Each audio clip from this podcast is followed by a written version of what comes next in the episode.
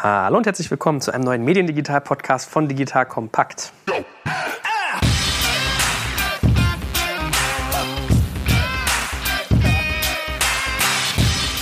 Mein Name ist Jörg Kaczmarek und ich sitze wieder mit der Medienkennerin schlechthin zusammen, der guten Katja. Hallo Katja. Ja, hallo Joel, guten Morgen. Wir sprechen heute auch über ein Thema, zu dem ich mich ja lange gesträubt habe aus Nutzersicht. Und zwar geht es um Paid Content.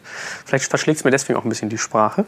Och. Aber passenderweise, während wir am Montag einen Podcast aufzeichnen, habe ich am Samstag unsere eigene äh, Paid Content Geschichte lanciert über Patreon. Dafür werde ich bestimmt noch ein bisschen was zu sagen. Ja, genau, das sind mir die richtigen, sich aus Nutzersicht dagegen sträuben und aus einer Unternehmersicht es dann machen. Ja, aber das ist ja eigentlich ganz interessant, weil das ist ja wirklich dieser Widerstreit, den ich hatte, dass ich das eigentlich latent scheiße finde.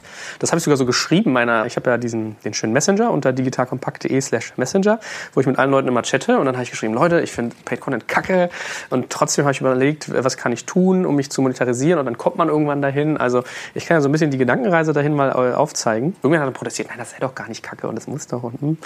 naja. naja, abgesehen davon ist, und da sind wir schon mitten im Thema drin, eine Patreon-Kampagne, und vielleicht müssen wir gleich auch noch mal kurz ein bisschen was dazu sagen, was das eigentlich ist, ist ja eine spendenbasierte Kampagne. Und wenn man ein bisschen definitorisch werden will, ist ja die Frage, ist das eigentlich wirklich Paid Content oder ist das Mäzenatentum? Genau, und damit wollen wir heute auch mal anfangen, dass wir endlich mal sagen, was ist eigentlich Paid Content? Also sagte der Name, es ist bezahlter Inhalt, aber was bedeutet das im Medienumfeld? Ich habe dann witzigerweise mal gegoogelt, weil ich habe das immer für mich so als Medienmacher aus dem Schissler Weng, wie der Berliner sagt, äh, kannte ich das, ja? So, dann hat man so die Assoziation, ach ja, äh, Bild Plus oder hier die Spiegelgeschichte, so, da, ist man relativ schnell bei Paywall und dann habe ich aber auch drüber nachgedacht, also Patreon zum Beispiel, da können wir mal so ein bisschen jetzt den, den, den weiten Bogen aufmachen. Das ist ja eigentlich eine Plattform für Medienmacher, mit der sie um Unterstützung werben können. Also können sagen, hey, äh, meine Community unterstützt mich mit einem monatlichen Beitrag, wo ich definieren kann, wie hoch die ausfallen können. 2 Dollar, 5 Dollar, 10 Dollar, was weiß ich. Und ich biete bestimmte Dinge an, weiß ich, Blick hinter die Kulissen, extra Material und so weiter und so fort. Und auf dem Wege bin ich eigentlich an das Thema Paid Content rangekommen, dass ich gesagt habe, ich möchte meine Community mehr einbinden, ich möchte gerne diese Planbarkeit in den Umsätzen mehr drin haben, möchte mehr Sicherheit und gleichzeitig Unabhängigkeit. Und dann merkst du aber irgendwann, okay, was bietest du den Leuten denn an? Dass sie dir jetzt statt 5 Dollar im Monat sogar 10 Dollar geben. So, da bist du ja schon hier auf, auf Netflix-Level. Ja? Und dann merkst du, na, okay, dann fängst du an, darüber nachzudenken. Extra Podcasts, extra lange Podcasts, Analysen, die irgendwie die, das Publikum die zu sehen kriegt.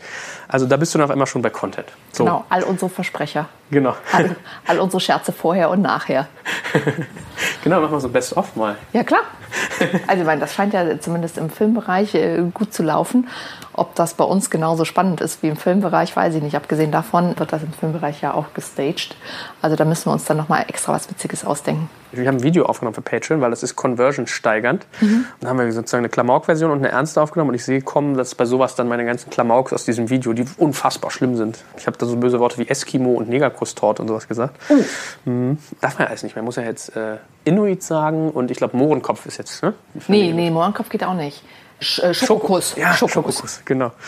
Anyway, äh, ich, ich schweife ab. Aber das war ein bisschen meine Reise, wie ich irgendwie auf einmal das Thema Paid Content stieß und gemerkt habe, jetzt machst du doch das, was du eigentlich selber immer doof findest. Wie kannst du das denn so tun, dass es was Gutes wird? Dass es was ist, was man gerne macht? So, und da habe ich mir ein paar Sachen überlegt und dann aber mich mal hingesetzt und gesagt, okay, was ist eigentlich Paid Content? So, und ich für meinen Teil habe irgendwie fünf Ebenen gefunden, wo du dann gleich mal sozusagen als äh, die Medienprofessorin hier ein bisschen professoral werden kannst. sind, das, sind das eigentlich wirklich fünf Ebenen oder ist das eigentlich mehr Auslöser, ja, dass man Paid Content anregt? Also das erste, was ich gefunden habe, war klassischerweise Closed Paywall. Also es gibt eine Wand, durch die komme ich nur, wenn ich bezahle. Harte Paywall, genau. Genau, und dahinter liegen halt Inhalte. So, und das kannst du nach einem bestimmten Abrechnungsmodus machen, also meinetwegen Monatsabo oder ein Tagespass oder so auf Micropayment-Ebene, dass du sogar pro Artikel zahlst. Ja? Oder wenn man sowas wie LaterPay denken, dass man sagt, man hat ein Kontingent, was man sich kauft und erst ab, was sind das, 5 Euro, ne? 5 Euro. muss man zahlen. So. Zweites Element, was ich gefunden habe zu Paid Content, waren so diese Metered-Modelle, also äh, im Prinzip Englisch wie der, der Meta, der durchläuft, also dass ich ein gewisses Gratiskontingent habe und irgendwann in Bezahlinhalte reinlaufe. Drittes und viertes waren für mich so ein bisschen äh, trendunscharf. Da muss die Professorin dann mal eingreifen. Premium und Freemium. Ja, also Premium kennt man ja eigentlich, also ich stelle es mir so vor, es gibt einen separaten Bereich, da komme ich nur rein, wenn ich bezahle. Es gibt trotzdem auch einen freien Anteil.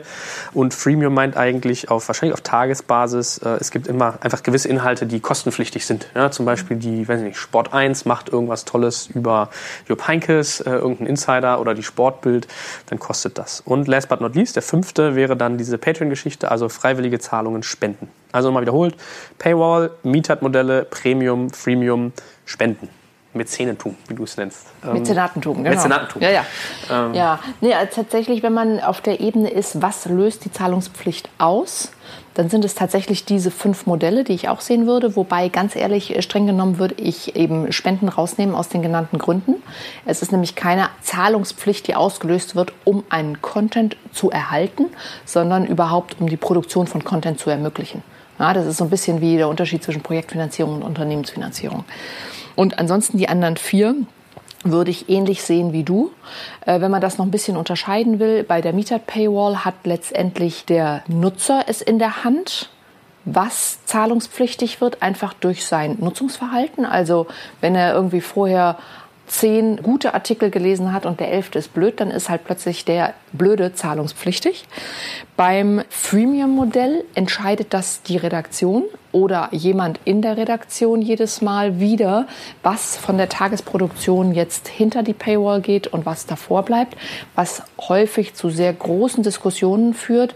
Nicht zuletzt deswegen, weil es sehr häufig keine klare Leitlinie gibt, die vorher rausgegeben worden ist, ja?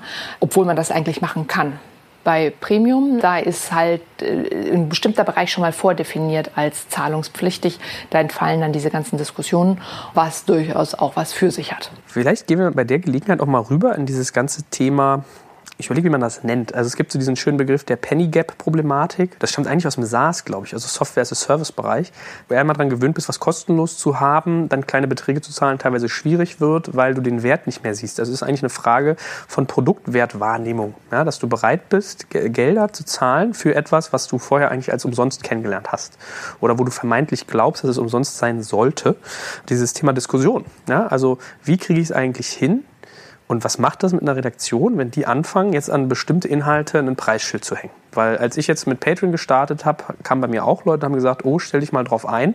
Das wird harte Diskussionen teilweise geben. Das macht mit den Leuten schon was, dass sie das als Affront richtig sehen, wenn du sowas machst. Ja? Jetzt Leute im Sinne von den Rezipienten, also den, ja, Kunden, den Nutzern. Kunden, ja. Leser, Hörer. Ja wie auch immer. Ne? Also, ja, weil du gerade sagtest, Redaktion. Also äh, für die Redaktion, wenn man nochmal diese Ebene betrachtet, ist eigentlich die Einführung einer Zahlungspflicht ja eher was Aufwertendes, weil sie nämlich plötzlich jetzt wieder ein echtes Preisschild an ihre digitalen Inhalte setzen können. Also das müssen wir sowieso nochmal dazu sagen. Wir reden hier immer nur von digitalen Inhalten. Hm? Am Anfang ist das super, frustrierend ist es nur dann, wenn man sich die Zahlungsbereitschaft anguckt und auch die Höhe der Zahlungsbereitschaft. Also da habe ich auch schon viele Medienunternehmen gesehen, die dann massiv frustriert waren, beziehungsweise auch mit der verkehrten Einstellung dran gegangen sind, die gesagt haben, also ein Artikel kostet bei uns 1,50 Euro, weil das muss es dem Leser doch wert sein. Mhm. Der Leser muss gar nichts. Und wenn man dann tatsächlich mal Customer-Interviews gemacht hat zum Thema Zahlungsbereitschaft und da kamen dann eher Beträge von 20 Cent raus, dann ist das natürlich für den Redakteur frustrierend, weil der weiß, wie viel Arbeit er da reingesteckt hat und der sieht den möglichen Multiplikator nicht. Ja, der sieht halt äh, nur 20 Cent und nicht 20 Cent mal hoffentlich 50.000. Mhm. Ja. Das ist aus Sicht der Redaktion, was das mit den Leuten macht und aus Sicht des Users natürlich sowieso. Ich meine, das ist ja das Hauptproblem, wo sich die Medienunternehmen vor 15 Jahren, fast 20 Jahren einfach den Markt kaputt gemacht haben. Dadurch, dass sie wahrscheinlich damals aus guten Gründen, ich war da aber nicht dabei, deswegen kann ich das nicht nachvollziehen, einfach die, die Inhalte kostenlos ins Internet gestellt haben und auf Reichweitenvermarktung gesetzt haben, den Verheißungen der digitalen äh, Vermarktung oder der Online-Vermarktung vertraut haben und dachten, sie stellen jetzt alles kostenlos äh, online, um Reichweite zu erzeugen und dann auf die Art und Weise zu monetarisieren. Und natürlich ist der Nutzer frustriert, wenn er für etwas, was er bisher kostenlos bekommen hat, jetzt zahlen muss. Und natürlich wird er woanders hingehen, wenn er den gleichen Inhalt woanders kostenlos bekommt. Das heißt, äh, wenn wir ein bisschen auch so parallel die Rezepte für Paid Content mitführen, es funktioniert nur, wenn man wirklich einen proprietären Inhalt hat. Abgeschriebene Nachrichtenagentursmeldungen mit einem anderen Einstieg ist nichts, was eine Zahlungsbereitschaft beim User auslöst. Hm. Ich habe mir im, im, Horizont aus dem Februar 2017 mal ein paar Zahlen angeguckt. Ich bilde mir ein, das war zum Premium-Modell der Zeit, wenn ich mich richtig entsinne. Und da haben die mal so ein bisschen aufgeschlüsselt, wie sich das verteilt. Die haben gesagt, 90 Prozent der Nutzer tätigen Einzelkäufe, also gar keine Abonnenten. 29 Prozent dann doch Abos. Das kommt eigentlich nicht so richtig hin. Aber interessant ja, also, fand ich, weil das ist mehr als 100, ja. ja, ich kann meine Saugklaue hier nicht lesen. Vielleicht waren es auch 50 Prozent Nutzer. Anyway, also was, worauf man sich verständigen kann, ist Großteil eher Einzelkauf, weil keine dauerhafte Zahlungsverpflichtung, Unabhängigkeit, denke ich mal, ähm, und nur zum Teil Abos. Und dann kam so die Aufschlüsselung. 20 Prozent waren bereit, 5 Euro im Monat zu zahlen, 27 Prozent über 10, 11 Prozent über 15, 9,8 Prozent über 20. Wow. So, das fand ich schon relativ hoch. Ja, 9,8 über 20 ist gut, aber das liegt eben auch an der Zeit. Mhm. Also vielleicht noch mal einen halben Schritt zurück. Was hier jetzt in dieser Statistik nicht mit drin ist, ist ja die dritte Art und Weise des Bezahlsystems. Also wir haben ja äh, grundsätzlich Abo, Einzelartikel und Tagespässe. Na, Tagespässe ist auch äh, zu, insbesondere im Zeitungsbereich relativ häufig anzufinden. Heißt, man kann alle Inhalte konsumieren, die an einem Tag kommen? Man kann 24 Stunden lang alle Inhalte konsumieren, dann meistens auch Archiv und alte Sachen. Mhm. Nicht die Tagesproduktion, sondern 24 äh, Stunden Konsum. Das ist natürlich ganz angenehm für Leute, die sagen, oh, äh, heute ist Sonntag, heute lese ich mir mal ein. Ne? Die Zahl mit 9,8 Prozent über 20 Euro, das ist super. Das ist ziemlich viel, aber es liegt eben auch daran, dass die Zeit eine sehr eigene Positionierung hat und an sich schon ein Premium-Produkt ist, auch mit einer hohen Aboquote. Mhm. Immer noch mit Auflagensteigerungen. Und das ist meines Erachtens vor allem äh, dadurch zu rechtfertigen, dass sie als Wochentitel einen qualitativ hochwertigen Journalismus machen, der proprietär ist. Ja? Also Sachen, die in der Zeit sind, findet man so halt nirgends anders. Mhm. Und spiegelt sich ja auch in den Zahlen wieder.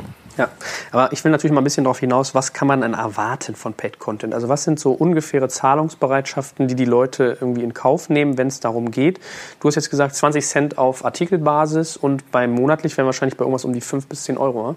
Ja, kommt auf die Breite des Angebots an. Aber leider Gottes hat sich da schon quasi diese Netflix- und Spotify-Zahl in die Köpfe eingebrannt. Und wenn man sich auch mal anschaut, wo liegen denn derzeit Lokalzeitungsmonatsabos, die liegen teilweise jetzt auch schon drunter. Hm. Ja, wollte ich nämlich sagen, weil bei meinem Patreon-Thema kam für mich auch auf, dass ich irgendwie immer gebenchmarkt wurde auf Spotify, auf Netflix, auf Amazon also äh, Prime in dem Fall. Wobei das sind ja gar nicht 10 Euro im Monat, das sind ja eigentlich 60 im Jahr, aber da bist du bei 5. Also ich habe wirklich meinen Nutzer gefragt, was wollt ihr zahlen? Das wären so die Sachen, die ich im Bouquet habe. Was wäre euch das wert? Und da kam eigentlich immer zwischen 5 und 10 Euro, Mehrheit auf 10 was ja schon mal nett ist. Erstens ist das nett von der Zahl und zweitens musst du ja auch mal sagen, du spielst dann in einer Liga mit Netflix. ja, also, und deine Content-Gestehungskosten sind deutlich geringer als die von Netflix. Also von daher, Chapeau. Hast du recht, man muss ja das Glas halb voll sehen, dass man da mit guten Top-Leuten verglichen wird. Aber als Verlag stelle ich mir das sehr schwierig vor, wenn du da eigentlich als Benchmark, als Vergleichsobjekt jemanden hast, der 100 Millionen Dollar Produktion in Hollywood vermarktet und verkauft. Ne? Oder irgendwelche, I don't know, Kanye West Songs auf Spotify Spotify, wie du gerade selber sagst, die Content-Erstellungskosten bei sowas sind ja viel höher. Und worauf ich jetzt hinaus will, ist, dass man als Nutzer aber gar nicht ein Gefühl dafür hat, dass irgendwie ein Song oder ein Video was ganz anderes ist als ein Artikel. Also auf der einen Ebene sagt man, okay, ich zahle für Video 10 Euro, das ist auf keinen Fall mehr kosten. Auf der anderen Seite erkennt man aber auch nicht an, dass in so einen Artikel irgendwie teilweise zwei Tage reinfließen mit vielen Telefonaten, Recherchen und, und, und. Also, naja, aber was glaubst du denn, was, äh, was in so ein Video reinfließt, ja? Ja, eben. Also, ja. Also es ist ja eigentlich ambivalent. Ähm, ja, es ist total ambivalent und aus Sicht des Nutzers, der hat einfach einen Preis im Kopf, den er bereit ist für Mediennutzung zu zahlen. Und wenn trotz dieses Widerspruchs, den du da gerade richtig aufgemacht hast, der Nutzer noch bereit ist, 10 Euro für Content zu zahlen, die nicht so aufwertig geschaffen sind wie bei Netflix, dann ist doch super. Mhm. So, also haben wir schon mal festgehalten können, den Benchmark, was die Leute sich ranziehen und dass es eigentlich eine gewisse Form von Exklusivität bedarf, also einen gewissen Tiefgang, was du auch gesagt hast, reine Agentur-Nachrichten irgendwie abschreiben, das, das es nicht. Tiefgang, das hört sich jetzt so ein bisschen elitistisch an. Es muss eine eigene Wertschöpfung haben. Das muss jetzt nicht unbedingt hochintellektueller Content sein, so wie bei uns. Mhm. Ähm, es kann auch irgendwie lustig sein oder äh, sonst was. Aber es muss halt nur dort zu finden sein. Hm. Ja, ich meine, ich überlege auch gerade, so bei Bild Plus hast du ja gerne mal so Artikel, äh, fünf Wege, um einen größeren Busen zu kriegen ohne eine OP oder sowas. Ne? Das kann ja total billow sein. Ist das so? ja, klar. Habe ich gehört. so. Aber wir wollen ja so ein bisschen über ähm, Conversion-Optimierung sprechen, dann auch bei Paid Content. Und ein Reibungsverlust, den ich da immer wahrnehme, ist Payment. Absolut. Stichwort unsere Liste von Erfolgsfaktoren, ja. Content, der einzigartig ist und Hammer Usability beim Payment. Das ist einfach noch ein Riesenproblem weil das, was wir momentan sehen, ist meistens noch oder zumindest das, was etablierter ist, da geht es um Systeme, wo man zahlt bei der einzelnen Publikation und sich auch da registrieren muss. Maximal registriert man sich einmal, um alle Publikationen eines Verlages, eines Publishers nutzen zu können. Das ist das Maximum an Usability, sogenannter Single Sign-On. Das langt aber nicht. Oder die Publisher sagen dir dann, ja, wir sind euch doch schon total entgegengekommen, weil wir haben ja ein Single Sign-On, aber als, aus User-Sicht, wenn du ein bisschen mehr liest, musst du dich immer noch dann registrieren beim Single Sign-On von Springer und beim Single Sign-On von Dumont und von, beim Single Sign-On von Funke und beim Single Sign-On von der SWMH. Das macht doch kein Mensch. Ja? Und deswegen kamen dann eben auch so Modelle auf, die ein bisschen übergreifender sind wo man quasi eine Backbone-Technologie hat über die Angebote verschiedener Publisher hinweg. Ja, da gibt es die Klassiker LaterPay, die das machen auf Einzelartikelbasis und teilweise auch Abos anbieten. Dann gibt es Blendl, die es auch auf Einzelartikelbasis machen.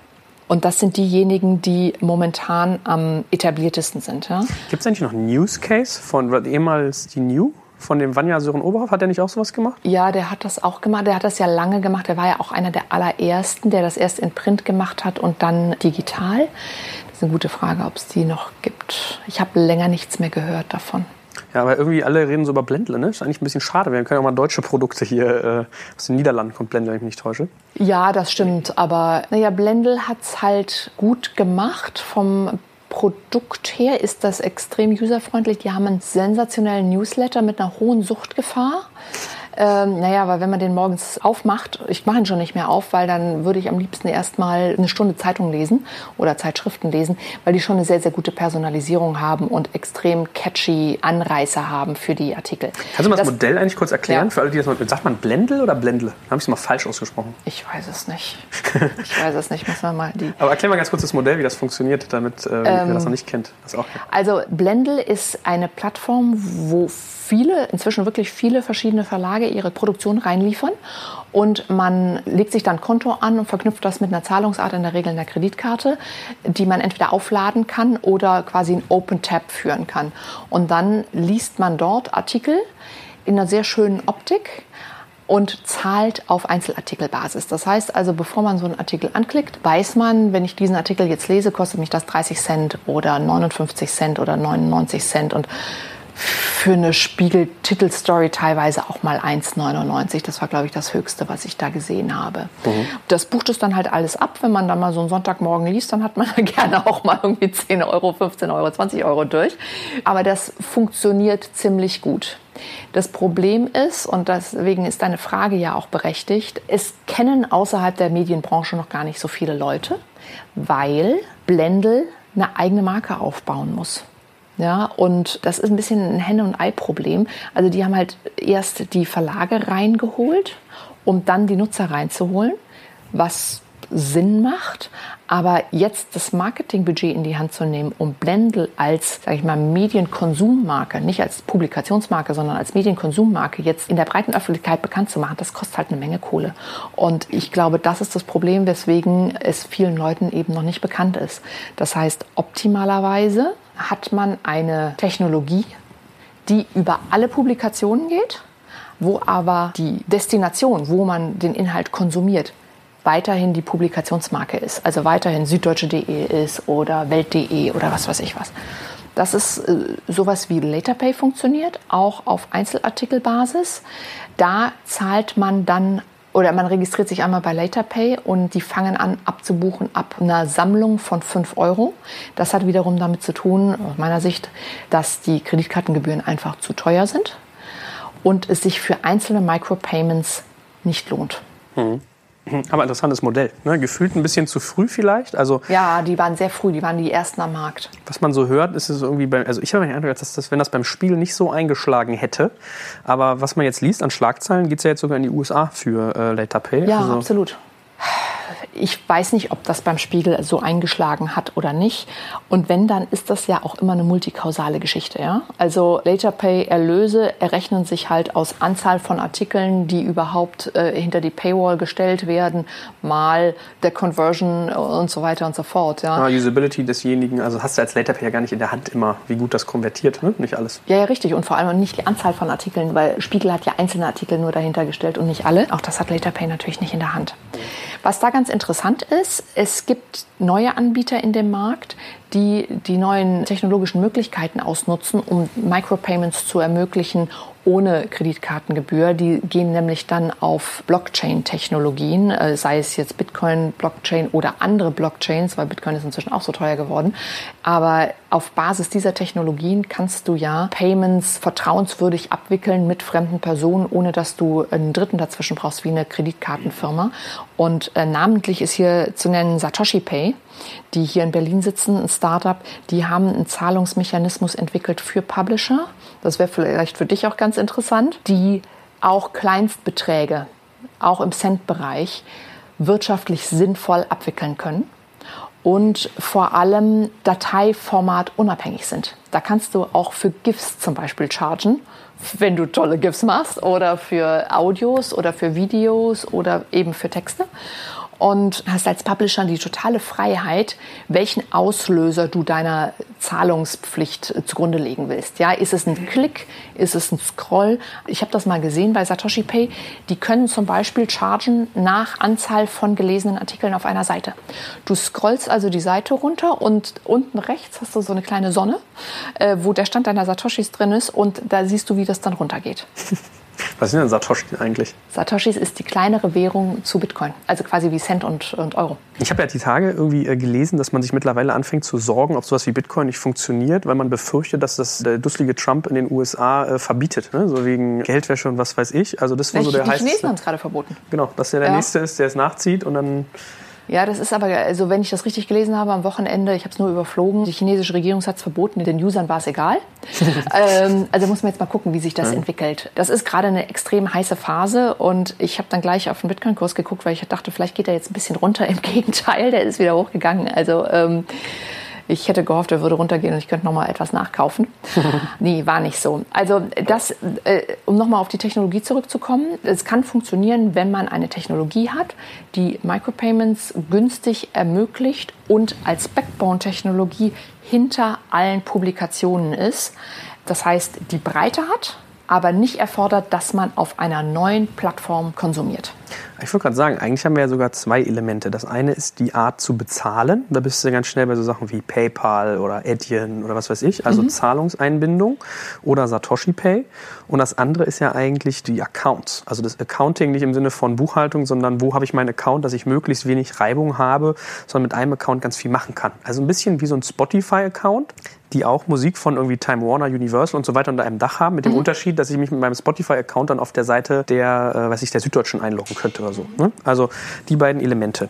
Wenn ich jetzt mal in Richtung Single Sign-On denke, gibt es ja da noch einen anderen sehr, sehr großen Player, der dunkel am Horizont auftaucht, den viele noch gar nicht sehen, von dem ich aber weiß, dass du dir viele Gedanken zugemacht hast, nämlich Google.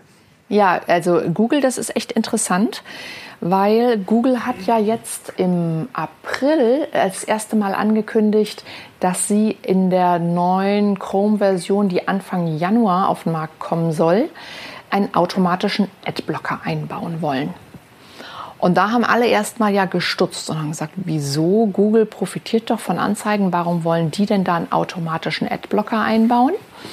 Äh, natürlich, wie es Googles Art ist, hatten die auch gleich eine Antwort auf diese Frage, weil sie nämlich gesagt haben, sie wollen die Surf-Experience der Nutzer verbessern und diese ganzen nervigen Ads rausnehmen. Also automatisch alle nervigen Ads rausfiltern, damit die Leute keine anderen Adblocker mehr verwenden müssen. Und schon wird so langsam ein Schuh draus, weil sie damit den anderen Adblockern den Gar ausmachen können. Und die anderen Adblocker sind natürlich nicht nur des Publishers Feind, sondern auch des Googles Feind. Die nächste Frage ist allerdings dann, wer bestimmt denn, was nervige Ads sind und was lässt Google denn eigentlich dann noch durch? Wonach wird das bestimmt? Offiziell heißt es, es wird das rausgefiltert, was die Coalition for Better Ads, das ist eine Branchenkoalition, da sind Google, Facebook, der BVDW und so weiter drin, was die als solches auf die Liste setzen, nämlich sowas wie Autoplay, Pop-ups, diese Countdown-Ads, bevor der Content überhaupt freigeschaltet wird und so. Also diese Sachen, die einem wirklich auf die Nerven gehen. Das wäre ja eigentlich ganz schön, aber die Frage ist natürlich immer bei allem, was Google tut, wird es dabei bleiben? Werden sie sich weiter daran halten? Insbesondere wenn man berücksichtigt, dass Chrome inzwischen eine Verbreitung von irgendwie 55, 60 Prozent hat. Also das ist das eine, dass durch den automatischen Einbau von einem Adblocker in Google Chrome die Abhängigkeit der Publisher von Google größer wird noch größer, weil Google eben den auch einfach jetzt mal den Hahn zudrehen kann. Und es ist Einzelnen auch schon passiert. Na, ich, das müsste ich nochmal recherchieren, aber ich habe es neulich so gehört, Gronk ist wohl auf YouTube 90 Prozent seiner Werbung abhanden gekommen. Jetzt nicht wegen des Adblockers, weil den gibt es ja noch nicht, sondern weil er irgendwie auf die Liste der nicht werbefreundlichen Umfelder gelangt ist. Floyd ja auch, ne? Der, ja. Wer politisch irgendwie aktive Aussagen tätigt, dem wird die Monetarisierung abgedreht. 90 Prozent Cash weg. Ja, oder vielleicht war es auch LeFloid und äh, habe ich da die beiden jetzt verwechselt. Also das ist schon mal bedenklich. Das Zweite, was aber noch viel bedenklicher ist, und das haben ganz viele in diesem Announcement nicht mitgeschnitten. Google hat dann als sogenanntes Friedensangebot für die Publisher gesagt, naja, dafür bieten wir euch auch noch ein besonders Schmankerl, weil diejenigen User, die trotzdem noch einen Third-Party-Adblocker verwenden, die kriegen von uns dann einen Dialog, mit dem sie aufgefordert werden, diesen Third-Party-Adblocker abzustellen oder zu zahlen. Und die Zahlung läuft dann ganz automatisch im Hintergrund über alle Publisher hinweg, zufälligerweise übers Google Play-Konto. Ja, also du hörst die Suffisanz in meiner Stimme.